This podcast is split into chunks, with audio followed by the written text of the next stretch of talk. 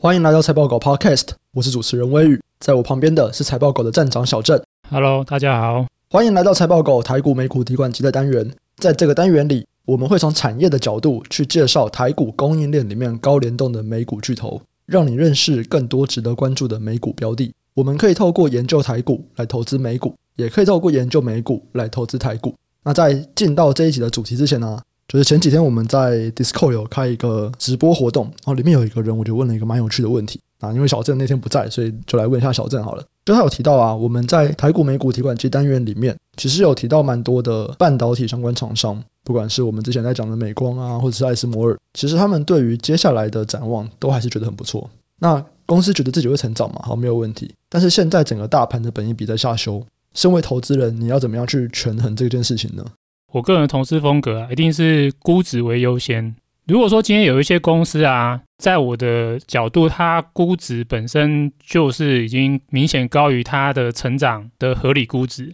譬如说，有的公司它可能你自己估计它未来的长期复合成长大概只有两成多吧。可是它因为之前可能因为资金行情，所以它的比如说本益比可能就已经拉到就是四五十倍以上。站在我的角度，就是说这个现在状态有点像是潮水退去嘛，这个估值往下修是非常合理的。对，所以像这样的标的，我觉得它被下修也不代表它有低估的机会。可是反而是说有一些公司，就是说，哎，譬如说像我刚刚提到说，它的长期的预估，它的复合成长性也是有这个两三成，可是它的本益比可能从就是原本的三十倍，现在可能下修到二十倍以下。那这个时候我就觉得，哎，这搞不好就是一个不错的投资机会。所以站在我的角度，就是最后依然还是以就是估值的高低来去做衡量。你自己要有能力去判断这家公司目前的估值水准相对它的成长性是不是很合理。然后当然就是说它的成长性是不是有持续性？那如果说你觉得诶这个持续性是蛮好的，譬如说你看好某些公司，它虽然最近因为这个行情可能像通膨啊或是升息的因素导致这个资金行情退去了，然后股价下修，可是你还是很看好它的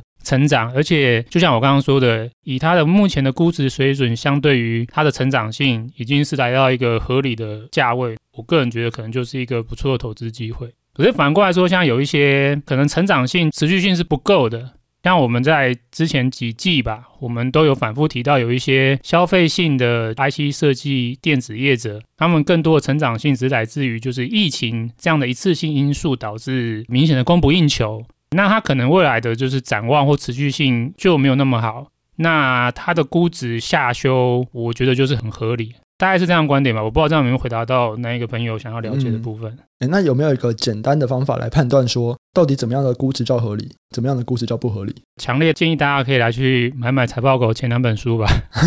对，就是里面有很多这种估值的说明。一个简单速算就是 PEG，就是本益比跟成长性的比值啊。我们以前一个快速的速算方式就是说，如果复合成长性你觉得有到二十趴吧，那本益比大概就抓二十倍。然后有到三十趴，本益比就抓三十倍，这个是一个速算的。那解释完这位朋友的问题啊，接下来我们就可以进到今天的主题。我们今天要来讲的是硬碟及 Flash 大厂威腾电子 WDC 最新一季的季报营运解析。那 WDC 主要的业务有两个，就是机械式硬碟跟 Flash 的制造销售，那两个就是一半一半。所以公司不管在硬碟还是在 NAND Flash 的市占率，其实都有一定的市占率啊。对台股投资人来说啊，我们可以从 WDC 的季报解析来了解 NAND Flash 下游需求的强弱。那这对掌握台股记忆体族群未来展望会很有帮助。那我们也可以去了解 WDC 的季报，来了解这个 HDD 机械式硬碟下游的需求强弱。那对我们掌握这些硬碟概念股族群也都会很有帮助。所以，我们先来看一下威腾最新一季季报的营运表现哦。那由于二月爆发这个原料污染嘛，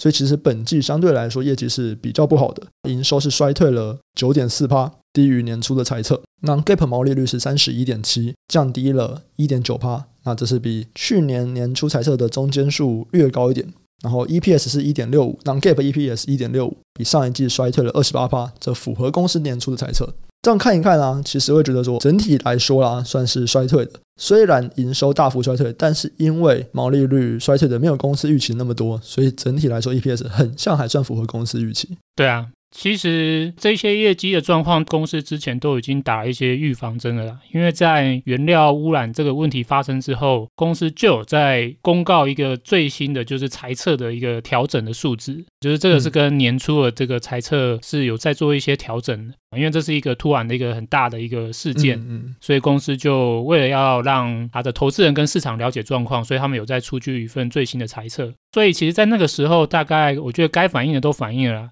所以其实如果认真而言，就是说这一季的最新的业绩状况，如果叫公司在三月初那一份最新的财测来做相比的话，其实都算是高于三月初那一份财测。所以某些程度上，我觉得这个数据也没什么好讲，应该也没什么让市场意外的，大概就是公司都已经先打预防针了。好，那如果我们来看公司终端的产品业务表现呢，就是我们是不是可以看到什么对未来趋势的观点？第一季发生的两大事情，大家最关心的就是乌俄战争跟中国封城嘛，对啊，嗯、所以就是说，这所有的就是公司的季报发布之后，市场跟法人一定都先最关心的就是说，哎，这两个事情发生对你的业绩有没有影响？那如果我们从这个角度来看的话，的确，威腾它这一季啊，我觉得下滑最明显的就是它的消费性业务。根据公司揭露的数据，它是比去年同期是衰退负七点六趴。也叫上季也是明显衰退啊，它只是说我们跟去年相比，原因是因为消费性的业务有比较明显的淡旺季，那上一季是旺季嘛，所以拿淡季跟旺季来比是比较不公平的，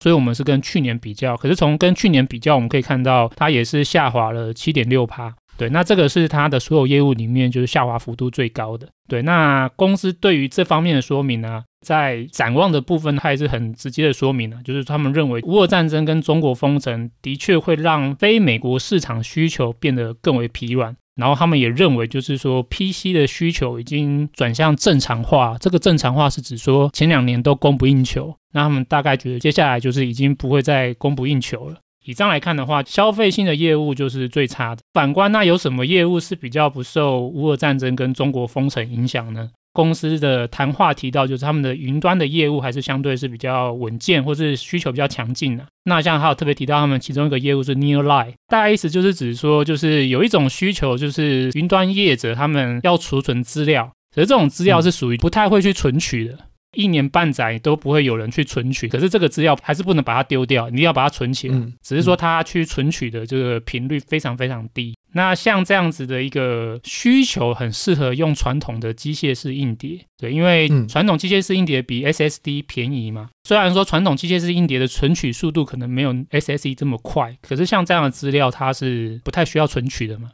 那所以这个时候反而就是业者会更专注于就是大容量，然后性价比很高的选择。所以这个就是传统机械式硬碟这几年最大的成长动能，就是云端业者他们其实还是有一个很大的储存需求，是需要透过机械式硬碟来储存的。这个业绩一般就称为就是叫做 near life 吧。然后这个 near life 业绩，如果我们看公司揭露的数据啊，哇，它年成长还是高达四成，对，这是一个非常非常高的一个成长数字。以这样来看的话，其实跟我们先前的观点差不多啊，就是威腾它的消费性的业绩跟其他的消费性电子公司一样，都受到乌俄战争、中国封城冲击，那也都是有开始下滑，或是公司也认为未来的展望比较保守。可是反过来，就是在云端业务的话，也跟其他就是云端业者的观点是雷同的，不只是这一季的成长性很好，对于未来的展望乃至于下半年的展望都一样，也是相对比较乐观的。好，那讲完了以业务的终端市场来看的这种区分方法，接下来我们转到从产品技术来看。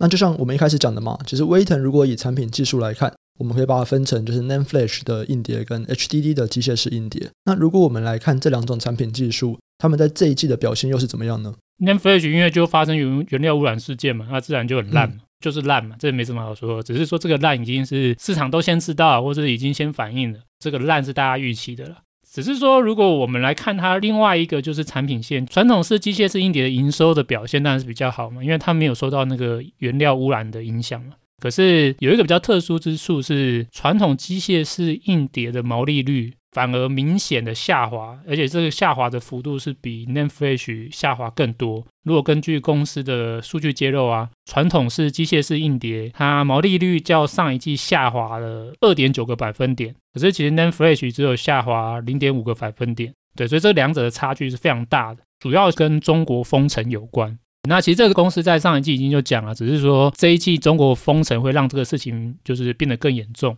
公司之前就有提到，就是说亚洲的疫情导致零组件跟物流的不顺。这个对他们的机械式硬碟的这个业务是影响最大的，对 NAND Flash 的影响是比较少的。这一季又发生了中国封城，那就更加剧了机械式硬碟在亚洲的供应链的一些成本端的状况就变得更不好。所以目前来看的话，就是说这个中国封城啊，如果是在成本端来去做影响的话，那主要会是对他们的机械式硬碟有非常大的负面影响。对，那所以这个就导致了机械式硬碟这一季毛利率下滑的幅度就蛮大。好，那讲完了这一季的业绩表现呢，我们要来看一下今年一整年他们的营业业绩的展望，在下一季的营运呢。威城是预估啊，所有的业绩都会回升哦，不管是营收啊、毛利率啊、EPS，全部都会比这一季来的再成长一些。而且不只是这一季营运回升啊，他认为下半年还会比上半年再更好。诶，可是这蛮奇怪的嘛，因为其实最近不是全球电子都在下修吗？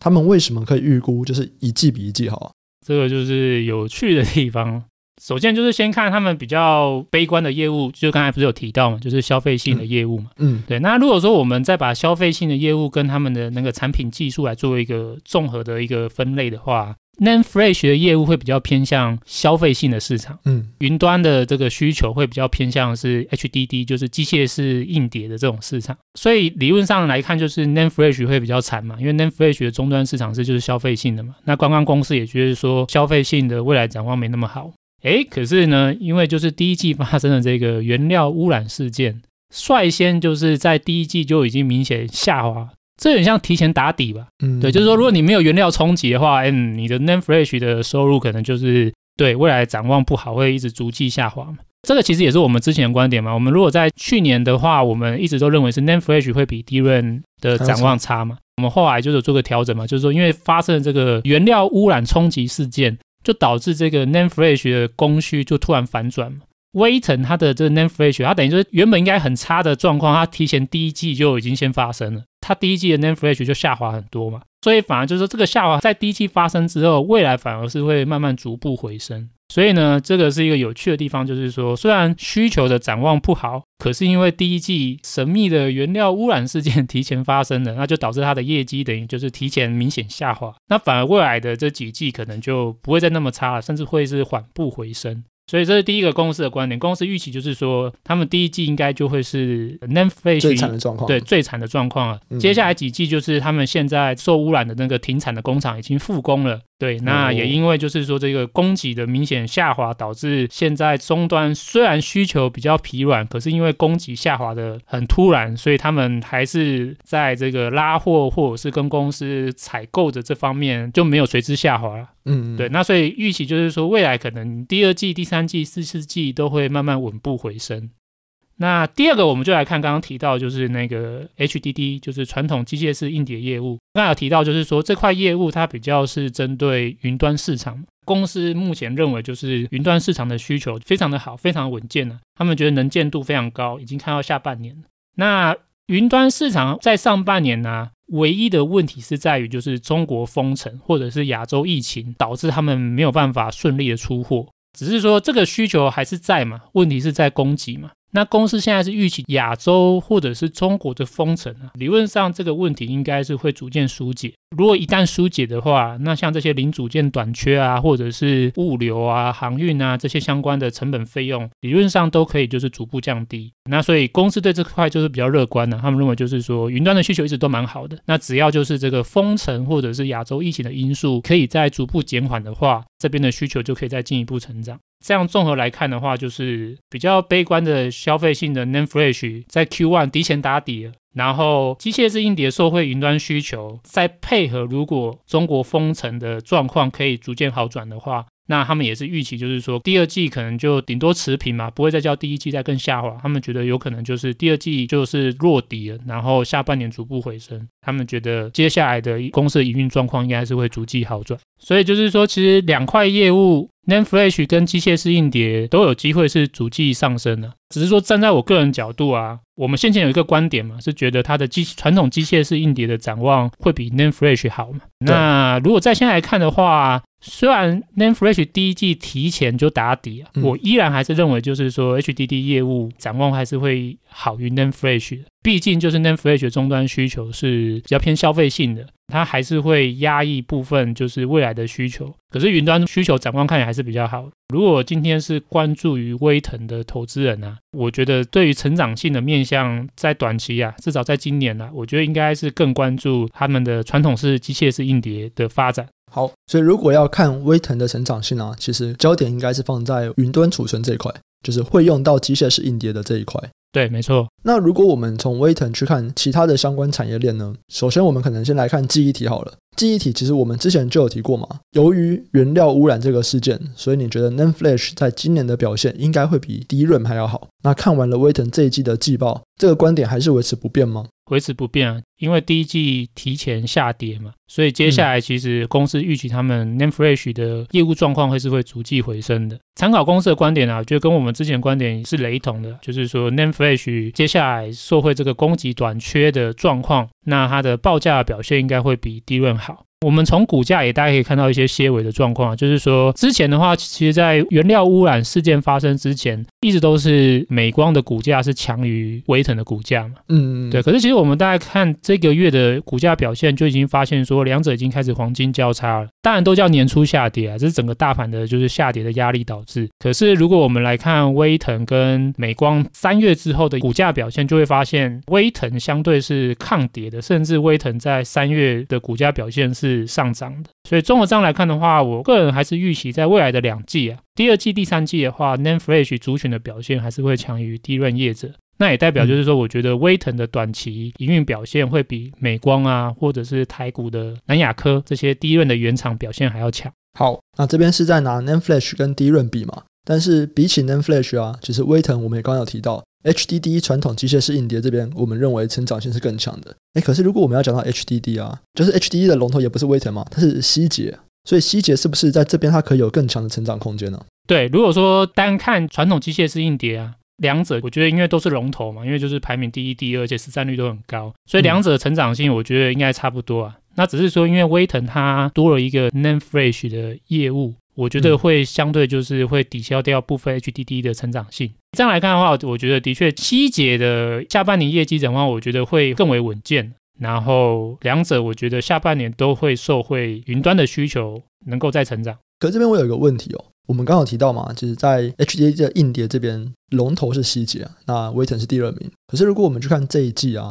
这一季威腾在 Nearline 它的业绩年成长是四十趴嘛，嗯，可是希捷在 Nearline 它的年成长只有二十三趴，这个原因是什么？就我个人观点呢、啊，就是说这只是一个短期的，就是季度的差异而已。对，原因是因为如果我们看就是前一两季啊，反而是希捷的 Nearline 的成长性比较高。哦，对，希捷为什么在前两季成长性比较高？那为什么威腾是等到这一季 Nearline 的成长线才开始有明显的爆发？我觉得可能跟两者在他们的产品还有跟客户的发展的脚步不同有关。希捷他在前几季就已经开始提到说，他们有一个最新的产品，就是他们二十 TB 容量的这个产品线呢、啊，它在整体出货的比重上面已经开始有比较明显的拉升了。可是其实如果看前两季的威腾的观点呢、啊，它这个最新的产品线。就是跟上，就是希捷的同规格的这一个最先进的二十 TB 的产品线呢、啊，在前两季的出货的比重跟速度就没有像希捷那么快，反而是到这一季才看到说，哦，公司有提到说他们这一季二十 TB 的容量的机械式硬碟在云端业者的出货有比较明显的提升的，这个我认为是威腾它在这一季 Nearline 业绩的成长加速的一个原因呢、啊。所以综合这样来看的话，我倒不觉得是说，哦，是希捷开始就是落后给威腾，不是。我觉得，因为是两者的产品推出跟各自客户接受他们最新产品的速度不同吧。嗯，所以可以看到说，希捷可能在前两季 Nearline 的成长性是比威腾更好的，这一季的话就稍微落后给威腾。可是就算稍微落后给威腾，其实它的 Nearline 成长性还是很好啊，因为也记得也是两成多的成长。嗯、对，二十三趴。对对，这个在目前这样全球消费性需求下滑的情况之下，它的产品线还能上升，那我觉得这还是一个蛮好的表现。可以说是希捷其实算是动得比较快了。那微腾是比较慢才开始动。不过因为这个饼实在是太大了，然后一直在成长，所以其实你只要有做，你都可以成长这样子。或者是说，这个机械式硬碟其实现在目前已经是个寡占的市场，我觉得可以把它看成是一个 cash cow 的一个稳定产生现金流的市场。对，他们现在前三大应该就占差不多九成的市占率吧。前三大就是希捷、威腾跟东芝的硬碟部门。这三家就是寡占了，再加上说这个产业一般人都认为是比较末日产业嘛，因为自从那个 Name Flash 出来之后，都一直认为就是 SSD 会逐步取代传统机械式硬碟，只是说现在传统式机械式硬碟他们找到一个很适合他们自己的应用场景，就是在云端大量的资料储存，可是这种资料储存是不需要反复的存取的，那这种需求的话，其实对云端的需求还是很蓬勃啊。因为想想看，我们现在每个人每天都产生那么多有的没有的资料，这些资料就是这些云端的公司也不能说丢就丢嘛，那是属于你个人的隐私权或各方面的权益嘛，所以它还是得要储存。可是它要储存这个东西，用目前的就是 NAND Flash SSD 就很不划算嘛，因为第一个比较贵，第二个就是说 NAND Flash 最大一个好处是存取速度比较快，这个东西在这样的需求上面是没意义的，所以这就让传统机械式硬碟找到一个非常好的一个应用之地啊。所以你看这个也蛮有趣，就是说这块市场其实它现金流角度是蛮丰厚的，可是因为它就是被大家认为是比较夕阳的产业，就是已经不太会有更多的竞争对手进去了，所以就是只剩下就是这三家在这里面活得蛮滋润的吧。我虽然短期可能稍微落后对手，可是因为也只有我这三家，那应该也不用太担心了。当然还是要追啊，所以你可以看到就是说希捷二十 TB 一出来。马上就是威腾一定要跟着赶上，要不然它的市占率也是会被它的对手吃掉。只是说，那至少不会有其他更小的一些新的对手再闯进来吧。所以他们才能够维持那么高的成长。大家都在衰退啊，他们在那边二十趴、四十趴成长。对啊，对啊，就蛮爽啊。虽然我知道说很多人就是投资美股就是是为了什么成长性嘛、故事嘛。啊，可是这就是成长性啊，这不就是成长性吗？是没错啊。可是我是说，某些程度上，我觉得我看这公司，我觉得他们很像。台股很喜欢讲存股嘛，对不对？慢慢存，稳稳赚这种概念啊。我觉得就是希捷就有点像这样啊，就是它就是一个 cash cow 啊，它可能没有办法像那些什么 SaaS 服务哦，十倍、二十倍成长这样子。可是它就是有一个利基市场，它只要下游云端的业者，你如果看好他们未来持续成长的话，他们就会跟着成长。那当然就是说，你说今年这三四十趴，这不是一个很自然的现象，这应该是因为短期这个云端的需求是在景气的，就是上涨阶段，所以当然成长性会比较好。云端的需求也是会有，就是景气下滑的时期嘛，所以我们应该要把它就是拉长来看。像希捷他自己公司预估啊，就是说站在这种云端的需求，我记得还是预估说未来的长期复合成长率大概在五到十趴。嗯，对，所以今年是比较特别，因为今年就算是一个云端需求的，就是景气上升阶段，所以当然成长性会比较猛烈。可是接下来可能再过个一两年又会到达下滑阶段，那他们也是跟着下滑，只是说长期拉长平均来看，就是公司这预估就五到十趴这样稳定的成长。好，那这边也给想要投资硬碟的朋友一些资讯，让你们去参考啊。虽然说今天它的成长性很强，可是长期来看，公司说是五到十趴，所以如果本益比太高了，可能还是要注意一下，不要真的把它当成长股投资这样。对啊，就是说有些纯股对不对？喜欢这种，你看它这个真的是身兼所有台湾纯股投资人最喜欢的一些概念啊，龙头市占率四十趴，然后有稳定的成长性，然后 cash flow 非常健康啊。像如果你去看希捷，它的资本支出，它好像每年只会花它的营收大概不到十趴的资金拿来去做资本支出，这跟就是台湾什么台积电差很多。台积电的每年大概就是拿，我记得是三成营收的金额要去做再投资。因为就算说它是一个龙头，可是面对它的对手或者它的产业这样的一个状况，它还是要花大钱去做资本支出，所以它的股利相对于它的 EPS 的比重就会没那么高。可是哇，你看这个希捷，他们每年都赚那么多，然后又不太需要支出，对啊，就是常常就是一直就是回购吧，嗯，一直回馈啊，对啊，对啊，超爽的。所以如果是喜欢纯股的投资人，希捷我觉得是可以长期关注一下，就对。嗯最近本益比又低哦，对啊，你看他最近还是也是被杀，对啊，现在十倍而已。喜欢存股的可以看一下，可是我当然知道，如果你今天是喜欢成长性的，你不会挑这一只啊。好，所以我们今天讲的不是西甲，我们讲的是威腾。哦，对，威腾，对啊，威腾也是啊，至少一半的业绩就是硬碟嘛。嗯。好，所以以上啊，就是我们看完了威腾最新一季季报的一些观点啊，然后以及相关公司可能的一些影响。那么我们这集就先到这边，如果有兴趣讨论的话，都可以加入我们的 Facebook 社团“财报狗智囊团”，或者加入我们 Discord，我们都会在里面去分享我们的观点，还有 Podcast 延伸讨论。那我们这集就先到这边，下期再见，拜拜，拜拜。